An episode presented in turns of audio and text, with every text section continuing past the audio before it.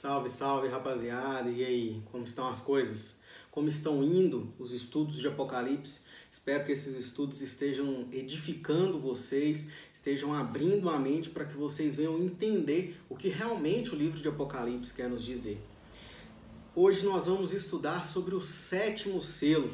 Viemos aí no decorrer desses estudos, estudamos agora os seis selos né, desse livro e agora esse sétimo selo. O que acontece com a abertura desse sétimo selo? Eu queria que você enquanto rodasse a vinheta, pausasse o vídeo e lesse o capítulo 8 do livro de Apocalipse, beleza? Lê lá e volta para a gente dar início ao nosso estudo de hoje. Roda a vinheta!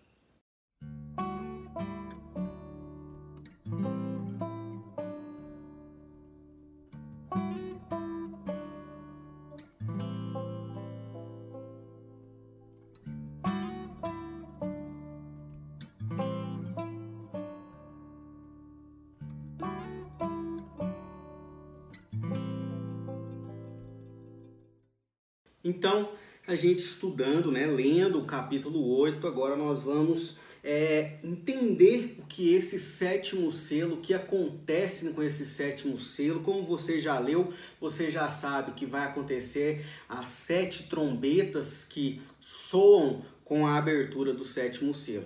Mas vamos lá. Para não perdermos o eixo da nossa análise e interpretação do texto, precisamos manter em mente que em Apocalipse se existe alguma referência a um acontecimento atual, ele é apenas pretexto para uma revelação permanente e fundamental. Portanto, por razões didáticas, é importante mais uma vez fazermos uma pausa para lembrar que a mensagem deste livro é que Deus governa a história e trará a sua consumação em Cristo. O coração da mensagem é expressa nos capítulos 4 e 5. Nós já estamos no capítulo 8. Então, se você não estudou, né, não assistiu os vídeos anteriores, os estudos anteriores, eu te desafio a que você estude ele para que você entenda completamente, porque o estudo de Apocalipse ele é sequencial. Não dá para a gente ver uma coisa hoje sem a gente entender o que aconteceu antes, porque tudo está conectado, beleza? nos quais, né, nos capítulos 4 e 5, nos quais João tem a visão do trono onde Deus está assentado. Aqui temos o Rei do universo que, pela sua vontade e sua ordem, criou todas as coisas. Apocalipse 4:11. E agora quer que todo o universo se reúna em louvor e adoração ao Cordeiro. Capítulo 5, do 11 ao 14. Do seu trono saem as, orda, as ordens e as forças que governam a história, representadas pelos cavalos de diferentes cores, que revelam diferentes forças da história, as orações e clamores dos mártires que são ouvidas por Deus e trazem juízo sobre a terra. Então, como eu falei, é um estudo sequencial para que você venha entender quem são os quatro cavaleiros do Apocalipse, qual a função deles na história da humanidade você precisa voltar lá e estudar. Beleza? Então, fique à vontade para ir lá. É, os vídeos vão estar aí sempre disponíveis. Mas hoje, especialmente nesse estudo sobre a sétima trombeta, nós vamos falar um pouco agora sobre esse silêncio. Que silêncio é esse? Por que, que acontece esse silêncio aqui quando abre o sétimo selo? Então, segura essa pergunta aí, anota ela que hoje nós vamos responder essa pergunta, beleza? Porém, vamos falar um pouco aí o que, que quer dizer esse silêncio, né? Vamos lá. O silêncio é agora novamente quebrado. Acontece esse silêncio, mas há uma quebra desse silêncio. Porém, esse silêncio dura 30 minutos. Existe uma forte expectativa na abertura do sétimo selo. A revelação que Deus deseja fazer aos habitantes da terra ainda não se completou. Depois do parêntese e do incômodo silêncio anunciado e re requerido em Apocalipse 7:1 é da visão e da visão dos glorificados no versículo 9. O sétimo selo será finalmente aberto. Entramos assim no sétimo selo que vai desencadear outra série de sete trombetas. Essa abertura desse selo vai acarretar nas sete trombetas e cada uma tem um papel fundamental na história da humanidade. Eu queria te lembrar, Apocalipse é um livro simbólico. Muitas das coisas que nós lemos e estudamos em Apocalipse é simbologia. João está usando de símbolos para mostrar aquilo que Deus tinha revelado para ele. Então, quase nada aqui em Apocalipse é literal. O que, que isso quer dizer? Quer dizer que ah, é, a marca da besta é é uma marca simbólica, é uma marca espiritual, ela não é literal, ela não será material. E por aí vai várias coisas que são simbólicas, que querem dizer uma coisa e que não é literalmente aquilo que você está lendo.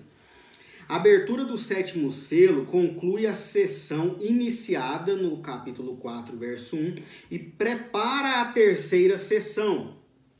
Esta introduz uma nova série de sete ações precedidas por um período de preparação demonstrada aqui pelo silêncio de meia hora. Lembra que eu falei nos primeiros estudos que Apocalipse é uma série de quadros, né? Uma série de sessões que se dividem em quatro sessões. Por isso que aqui no livro, pastor Samuel, o autor do livro, Samuel Vieira, ele fala que que é esse sétimo selo, inicia-se a terceira sessão dessas quatro sessões que nós temos no livro de Apocalipse, beleza? Então, só para recapitular. O sétimo selo é o último da série que fecha o livro da história, aberto pelo Cordeiro no capítulo 5. É aquele que consuma a história e que marca o seu fim. Somente com o sétimo selo, a interpretação e o sentido pleno da história poderão ser encontrados. O sétimo selo, por sua vez, desencadeia as sete trombetas. E este sétimo selo começa de forma profunda, reverente, solene e pesada, com meia hora de silêncio. Então agora nós vamos entrar nessa parte do silêncio, beleza? Que eu falei na pergunta anterior. Mas já salva aí uma outra pergunta para a gente ainda responder, que é o que quer dizer essas sete trombetas? Vamos lá. Silêncio é algo complicado para o nosso mundo moderno. Somos uma geração de pessoas acostumadas com barulho. Já tentou ficar em silêncio? Você já conseguiu ficar em silêncio por muito tempo? O silêncio ele é ensurdecedor. Nós somos é, criaturas movidas pelo barulho. Se há algum barulho, a gente está atento. O silêncio é algo que nos consome. Mas aqui a gente tem a presença de meia hora de silêncio no céu, que é uma preparação para sete trombetas. Somos uma geração de imagens e sons. Temos sons por todos os lados: som de TV, som de rádio, som de vizinhos, som de buzinas, som de carros, sons vozes estranhas, barulhos da alma. Silêncio é algo fora da nossa realidade cotidiana. O silêncio é algo profundo, tem o poder de comunicar sentimentos inexprimíveis e provoca reflexões às vezes indesejadas por nós. Muitos tentam refugiar sua vida no meio do barulho e da algazarra, porque temem o encontro com o silêncio, a dor de sua própria alma.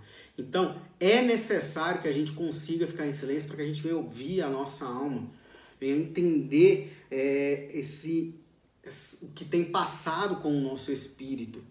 Você já ficou em silêncio absoluto por algum tempo? Já experimentou a profundidade de um minuto de silêncio num estádio em homenagem a alguma pessoa ilustre, em protesto por razão política ou por solidariedade a alguma coisa? É algo impressionante. Já estive em algumas reuniões de oração onde as pessoas ficavam em silêncio contemplativo, falando com Deus. Embora a presença de Deus estivesse de forma concreta ali, aquele silêncio era provocativo. Se temos silêncio na reunião de oração, procuramos logo quebrá-lo para que não sejam incomodados com o poder do, que o silêncio evoca em nossa alma. Contudo, o texto não fala de um minuto, mas de meia hora de silêncio. Olha que impressionante. Então, entre o sexto e o sétimo selo existe uma interrupção, um corte, uma quebra que representa crise. Segundo Elu, na literatura apocalíptica, o silêncio é o sinal do fim dos tempos ou da sua realização. Mas na literatura bíblica é sinal da presença do Senhor Todo-Poderoso. E aonde nós vemos isso? Abacuque 2:20 e Zacarias 2:13, nós vemos essa presença do silêncio com a presença poderosa do Senhor. Só após essa meia hora de silêncio, essa preparação, é, esse poder gracioso de Deus aqui presente para que aconteça esse silêncio, agora são introduzidas as sete trombetas. E aí a gente vai ter essa importância né, de cada uma dessas trombetas. Porém, antes da gente entrar no que quer dizer essas trombetas, eu queria te trazer mais uma informação sobre a oração. É muito importante que a gente entenda que o livro de Apocalipse vai mostrar diversos momentos em que acontecem orações no céu. Pelo toque das trombetas que o julgamento de Deus vai se estabelecer. Beleza? Então aqui já é um spoiler do que são essas sete trombetas. Em geral, as trombetas são difíceis de interpretar. A forma mais simples seria como juízos de Deus. Por vezes reduziu-se estes textos à descrição do julgamento de Deus na história. Porém, antes do toque das trombetas, precisamos analisar alguns eventos que não são aqui apresentados. Então, primeira coisa, o silêncio profundo e reverente. Este silêncio enigmático é desafiador, incômodo, com o qual temos que lidar. É o silêncio da preparação para sentenças do grande juízo ao qual não se pode enganar, não dá para achar testemunhas falsas e subornar. O silêncio de Deus, o silêncio da natureza, da expectativa do que virá. Então, esse é um ponto. A oração dos santos. Ao silêncio segue-se impressionante cena das orações chegando ao trono. Então a gente vê no texto que um anjo é entregue a ele um incensário e esse incensário ele é enchido com as orações dos santos que são queimadas e chegadas até o trono do Senhor. Então, aqui vem a importância da oração. Este texto nos revela que antes da abertura do sétimo selo, que serão as sete trombetas, temos um intervalo aqui para considerarmos a importância da oração. Eis aqui uma realidade que não pode ser esquecida e que tem profundo impacto sobre a história da humanidade, como vimos na abertura do quinto selo dos estudos anteriores, do clamor dos mártires. Se a oração é algo tão importante, por que não oramos? Somos uma geração que desaprendeu a orar. Temos muita oração em público, mas pouco oração a sós. Mesmo os pentecostais que falam tanto do poder da oração oram muito pouco. Shed pergunta: por que é que oramos tão pouco? Por que é que os santos do passado, passado gastavam horas que sentiam passar como minutos, enquanto nós passamos minutos que parecem horas? Russell Shedd fez essa pergunta e essa afirmação se nos céus as orações ocupam um lugar tão central e importante, por que ocupam hoje um espaço tão pequeno em nossa agenda de prioridades? Se a coisa mais importante a ser oferecida a Deus são as orações dos santos, por que oramos tão pouco? Esta nossa atitude revela a pouca dependência de Deus e nossa confiança em nossos recursos, nossas estratégias. Não é apenas a igreja que ora pouco, a liderança também ora pouco ou quase nada. Somos um povo cada vez mais dependente da nossa técnica e dependemos pouco das nossas orações. Então nós precisamos voltar à essência da oração. Isso é que eu queria é, trazer para que a gente refletisse no estudo de hoje. A oração é algo importante. Nós precisamos ter comunhão com o Senhor. Deus quer se relacionar conosco. E é somente através da oração que nós vamos ter intimidade com Deus. A natureza e o poder da oração.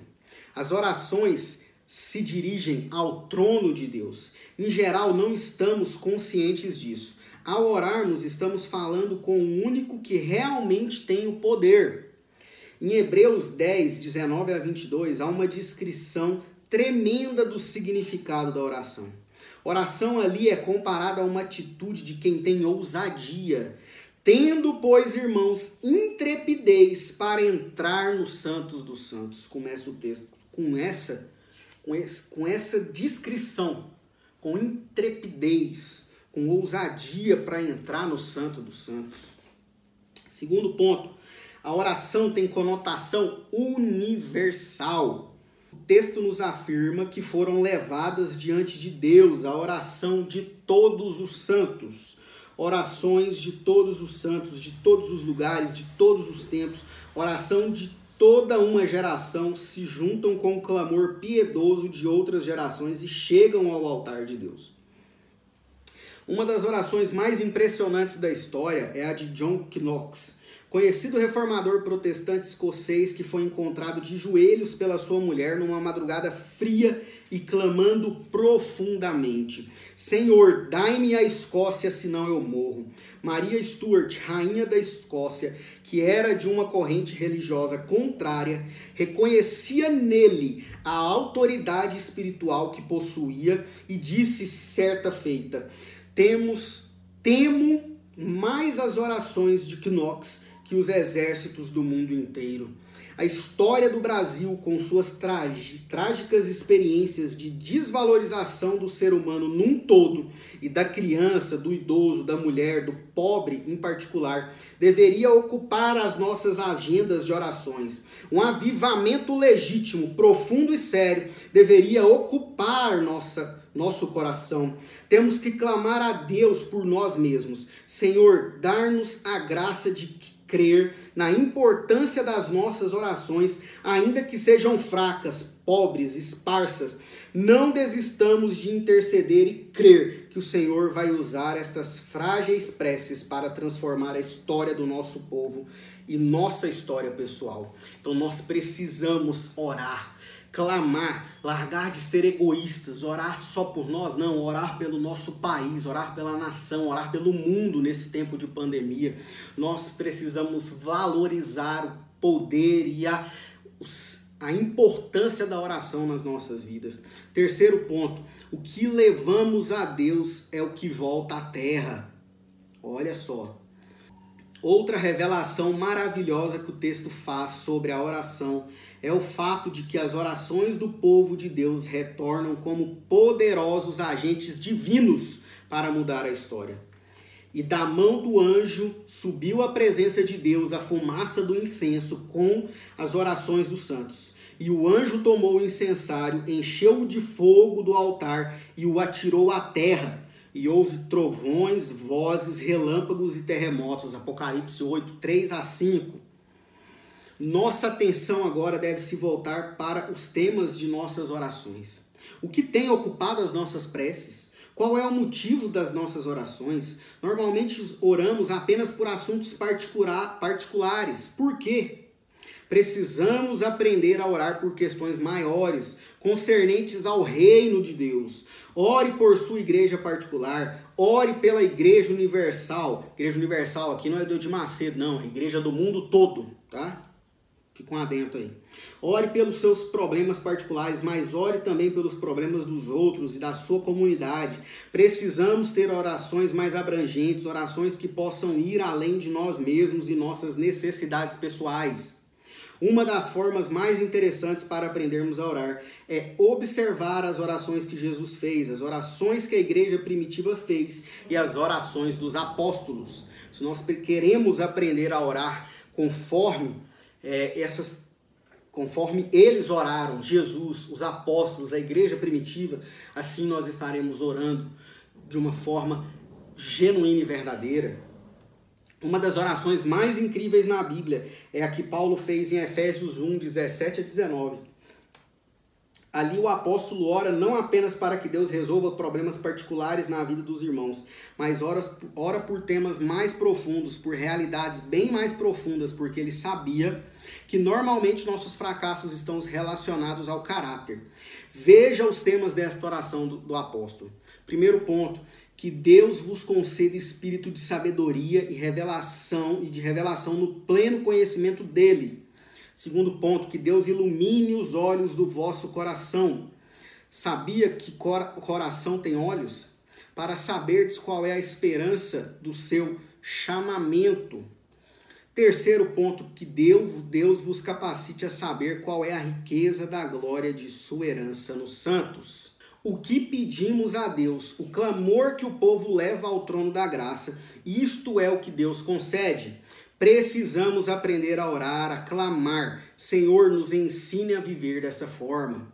Então nós precisamos viver e orar dessa forma, por tudo, por todos, pelos problemas que a nossa nação, que a nossa comunidade, que os nossos irmãos estão passando e que nós também estamos passando. Quarto ponto, oração é a forma mais efetiva para se modificar a face da terra. Dois fatos precisam ser observados no verso 5 do capítulo 8. Primeiro, tão logo as orações chegam ao trono de Deus, o anjo retira-as do incensário e as joga sobre a terra já não mais como meras súplicas, mas como poderosos agentes capazes de transformar a face de uma região. Olha a importância da oração. Segundo ponto, todos estes elementos descritos referem-se a juízos sobre a humanidade: terremotos, fogo, trovões, vozes. As orações sobem como clamor, como súplicas, como frágeis preces mas voltam como juízos, simbolizados aqui por estes, estas mais temíveis calamidades que abatem de tempo em tempo os homens: terremoto, fogo, trovões e vozes, literalmente estrondos.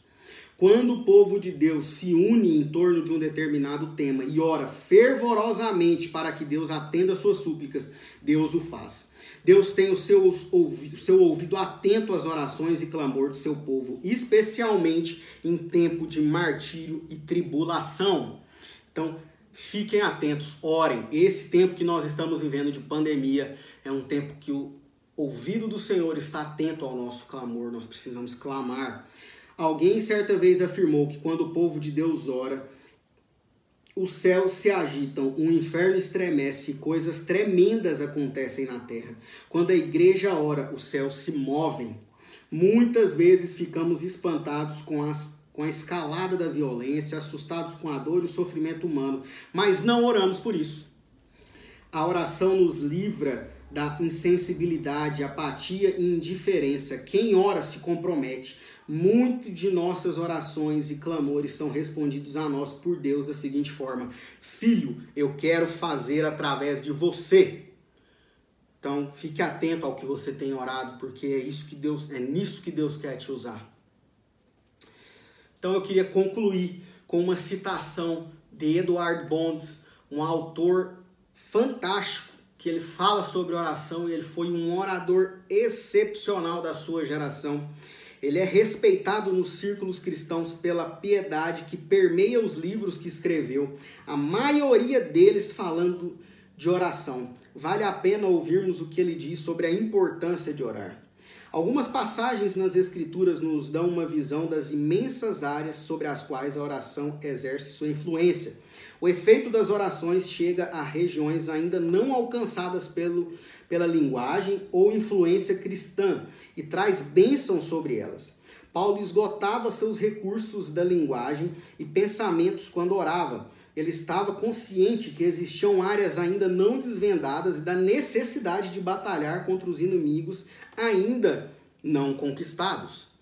Então, quando as orações chegam diante do trono de Deus, retornam como juízo sobre a terra. Após este tempo de reflexão e reverência revelada aqui no silêncio de meia hora, cria-se o ambiente para que seja aberta este último selo que se compõe das sete trombetas. Então, é o que nós veremos no próximo estudo, que serão as sete trombetas beleza? Esse estudo é focado especialmente na oração. Que nós venhamos orar mais, que nós venhamos nos revestir de autoridade e poder através da oração, beleza? Então, semana que vem a gente vai estudar as sete trombetas e eu espero te ver lá. Se inscreva no canal, ative as notificações para quando sair o próximo estudo você seja notificado, beleza? Que Deus te abençoe. Um abraço!